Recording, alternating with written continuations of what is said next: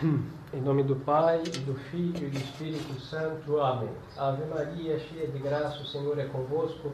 Bendita sois vós entre as mulheres, e bendito é o fruto do vosso ventre, Jesus. Santa Maria, Mãe de Deus, rogai por nós, pecadores, agora e na hora de nossa morte. Amém. Nossa Senhora do Santíssimo Rosário. Rogai por nós. Jesus, Maria e José, salvai nossas famílias. Nossos santos anjos da guarda, vigiai-nos. Em nome do Pai, e do Filho e do Espírito Santo. Amém. Louvado seja nosso Senhor Jesus Cristo. Queridos fiéis, nós celebramos ainda aqui com os senhores alguns dias da oitava de São Sebastião, que é padroeiro deste lugar. E também celebramos hoje a festa de Santa Emericiana, Virgem Marte. Não confundir com Santa Emericiana, a, a bisa, vó de nosso Senhor Jesus Cristo, que em alguma ocasião o padre já falou dela. São duas santas com o mesmo nome, mas não são a mesma pessoa, são distintas. E depois celebramos também a festa de São Raimundo de Penhaforte, confessor. Ele professou, é glória da Ordem de São Domingos, na qual ele professou grande foi na qual ele professou sua vida religiosa, não, foi grande moralista e ministro insigne do sacramento da penitência. E depois ele foi igualmente célebre por seus numerosos milagres, e o mais famoso é que ele tinha que atravessar alguns quilômetros no, no mar, e ele pôs a capa dele e viajou por seis horas no mar sobre a capa dele. Uma viagem considerável, em cima de uma capa. Foi um grande milagre que ele fez. Mas não vamos falar da, dos santos diretamente, que são vários no mesmo dia, mas vamos continuar que ontem eles falaram desta apostasia silenciosa que acontece e que muitas vezes nós estamos silenciosamente, mas eficazmente conduzidos até ela. Eles falavam num aspecto e hoje vamos falar no aspecto religioso.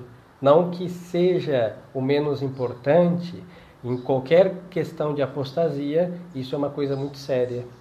Mas vamos ver, e não vamos olhar, e nem devemos olhar o modernismo. Vamos esquecê-lo durante esse sermão. Por quê? Porque já é uma coisa vencida, em decomposição, não tem como lutar pela vida de um cadáver. Tem que, tem que ser um insensato, uma estupidez. Então, o que está podre, em decomposição, tem que ser enterrado. Isso é o modernismo.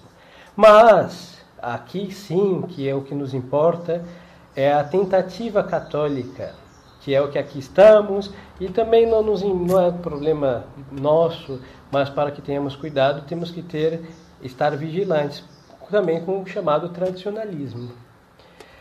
Desde o Vaticano II, todas as, aquelas poucas, mundialmente falando, sempre foram poucas pessoas que lutaram pela autenticidade católica. Foram pouquíssimas, desde o, numericamente, numericamente falando. Mas, no princípio, todos lutavam para defender a fé católica, para defender a Santa Igreja Católica, para defender a doutrina íntegra católica e com o passar do tempo, esses defensores da fé foram se agrupando. Aí uns se agruparam para tentar fazer alguma coisa pela Santa Igreja, aí nós temos alguns religiosos, nós temos aí seminários, nós temos congregações que foram instituídas com essa tentativa de, num pequeno bastião, é, um pequeno exército, um pequeno punhado, lutar contra os inimigos da nossa religião que estão dentro aí das igrejas feitas para nossa nosso Deus, mas estão aí oferecendo um culto para o homem, a missa nova, com a doutrina nova, com a nova religião. O que, que aconteceu?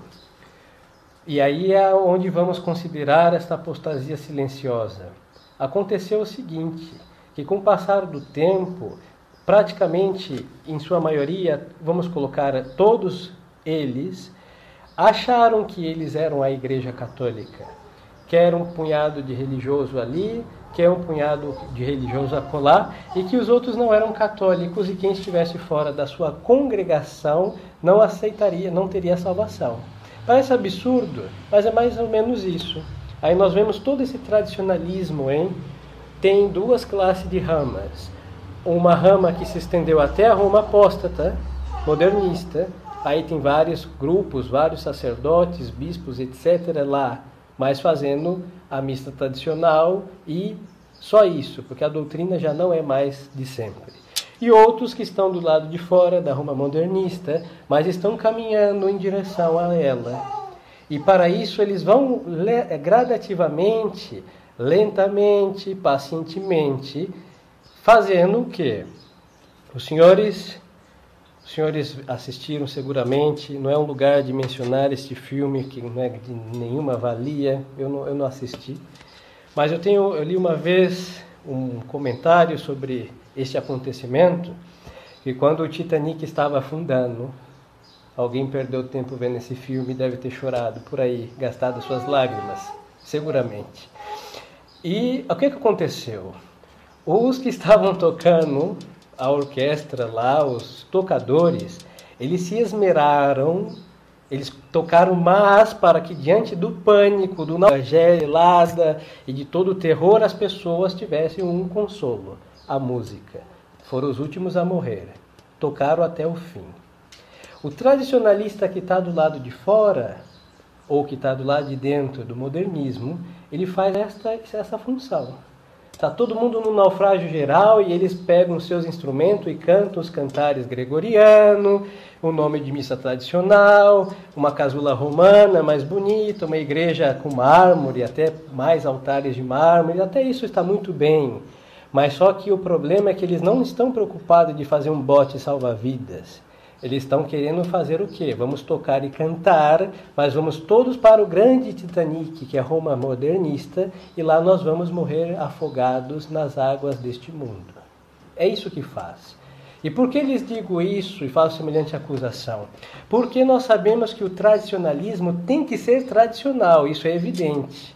E que a nossa, este rótulo tradicional, ele é nada mais para distinguir do modernismo, que é algo novo. Então existe uma novidade de doutrina, existe algo que sempre foi feito por todos, e este nome é o catolicismo. Mas para ter uma diferença, colocar o tradicional. Porque o a fé católica tradicional, desde o momento que nós recebemos de Nosso Senhor, nós sabemos que, humanamente falando, tradicional é uma coisa é, para um, qualquer produto que nós colocamos o rótulo tradicional é para o distinguir de uma coisa nova, moderna ou adulterada. Pois então, o catolicismo tradicional quer o quê?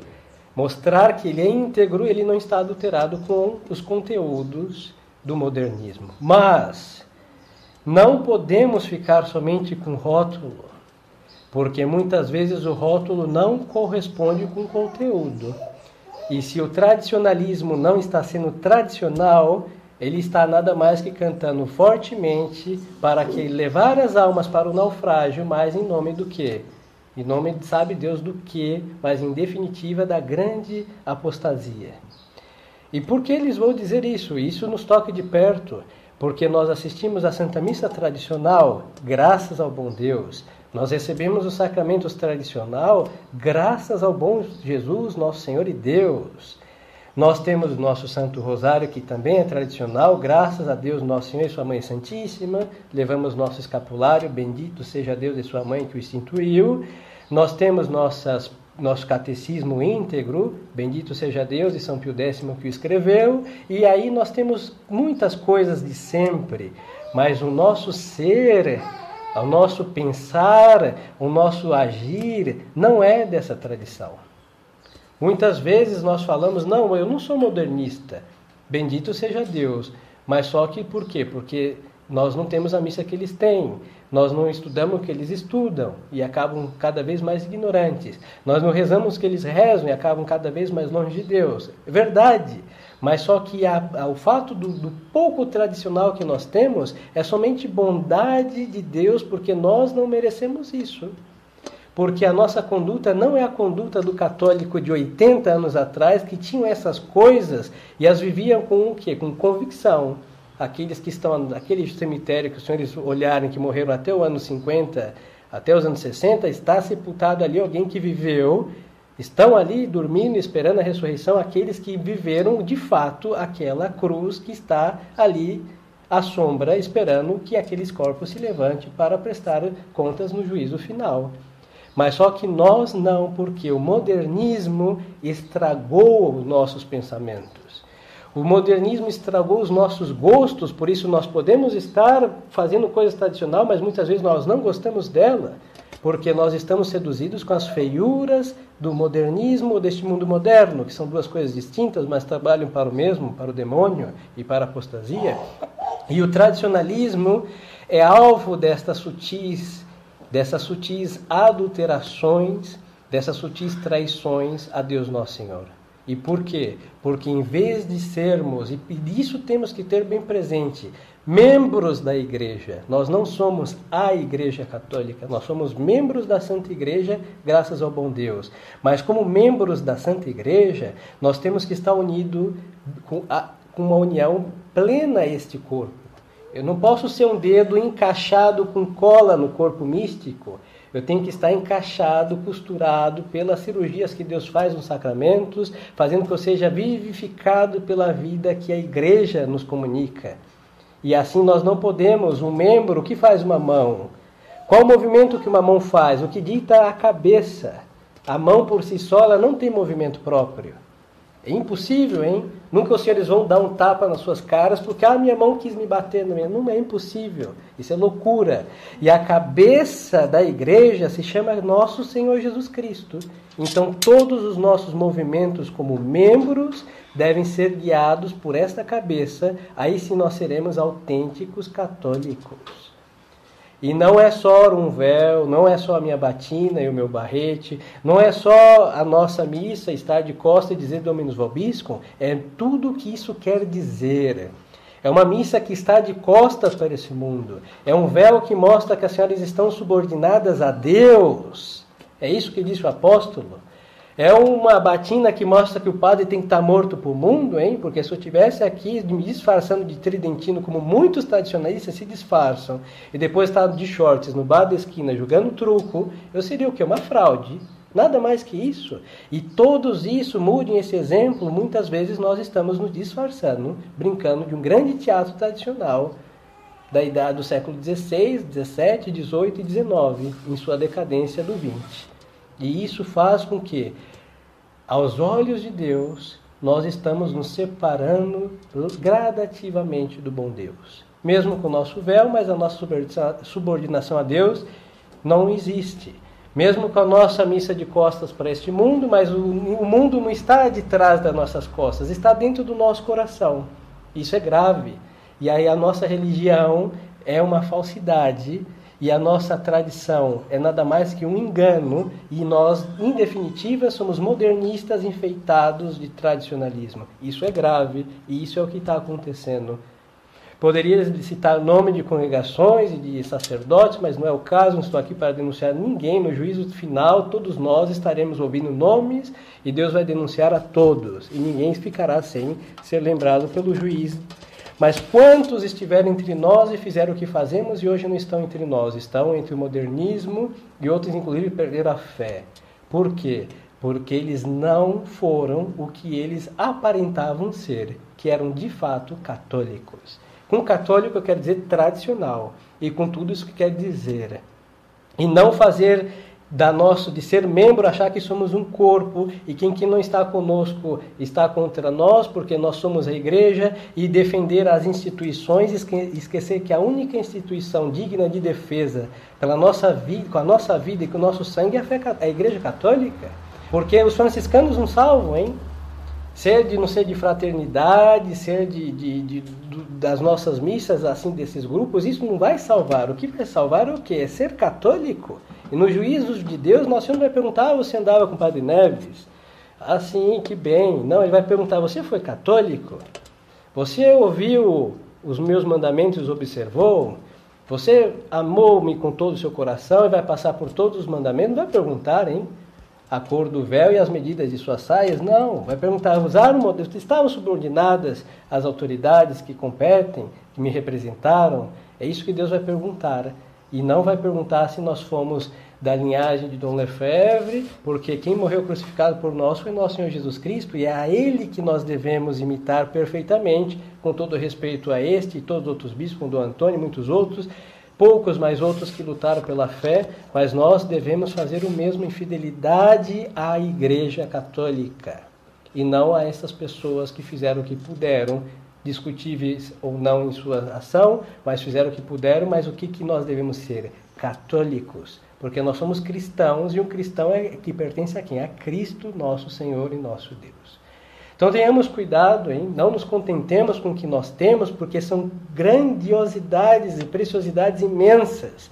É um baú, um baú de joias preciosas e bem, bem realmente recheado de joias que Deus faz que carreguemos, mas às vezes estamos carregando com o corpo leproso, chagado e ferido. Por quê? Porque Deus quer realmente enriquecer as nossas almas, mas nós não deixamos o tradicionalismo, ou seja, a fé católica de sempre, nos fazer pensar como sempre, agir como sempre, rezar como sempre, e aí nós seremos católicos de verdade e aos olhos de Deus nosso Senhor.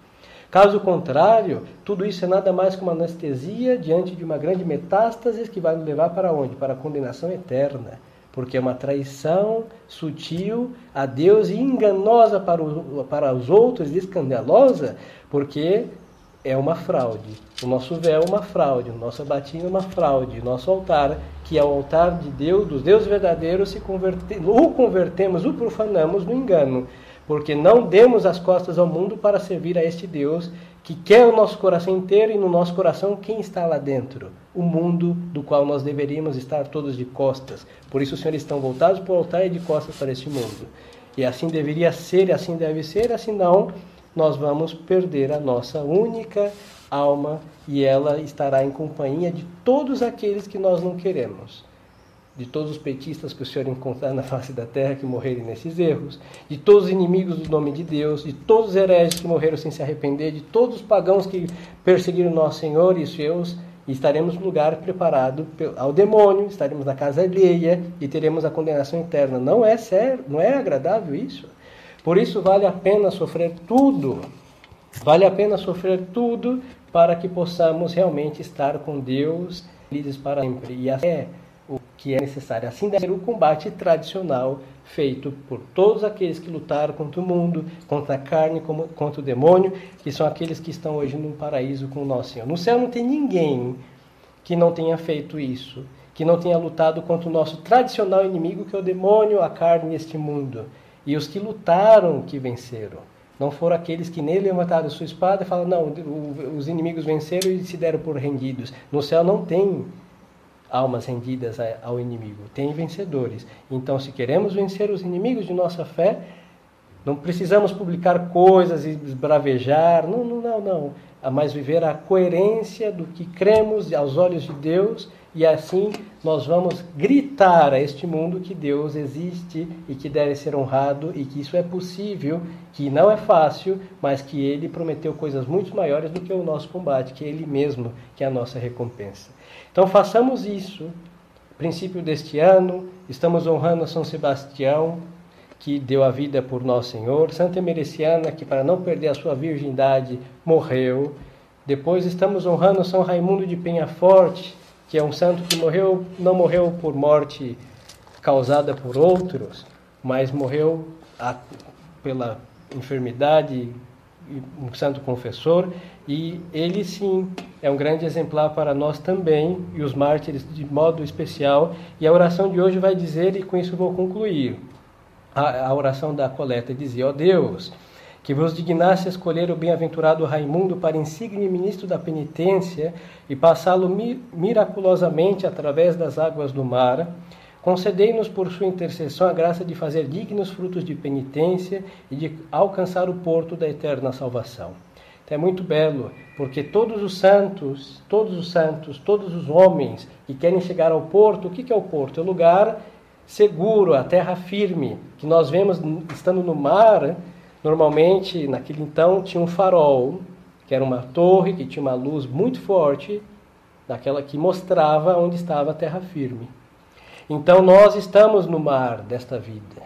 E no mar da vida, entre tempestades, um sofre um naufrágio, como no Titanic, e aí afundaram todos, e é isso que está acontecendo com os tradicionalistas que não são tradicionais de fato, e com todos aqueles que não forem de fato que deveriam ser fiéis a Deus, mas só que o santo, podendo, não tendo que passar no mar, ele foi na sua capa e viajou, como eles diziam, horas, seis horas diante no mar e chegou firme. E se Deus fez esse milagre para que ele pudesse transportar o seu corpo, Deus pode e quer fazer um milagre para que no mar desta vida, deste mundo iníquo, com todos os tipos tubarões e elementos malignos que estão ali esperando nossa carne para se alimentar dela, Deus pode fazer e faz um milagre daqueles que neste perigo de naufrágio, possam, olhando para o farol que é o céu, trans, não afundar, não naufragar neste mundo. Então peçamos esta graça a São Raimundo, que é muito mais milagroso, sem desmerecer semelhante prodígio, chegar ao reino dos céus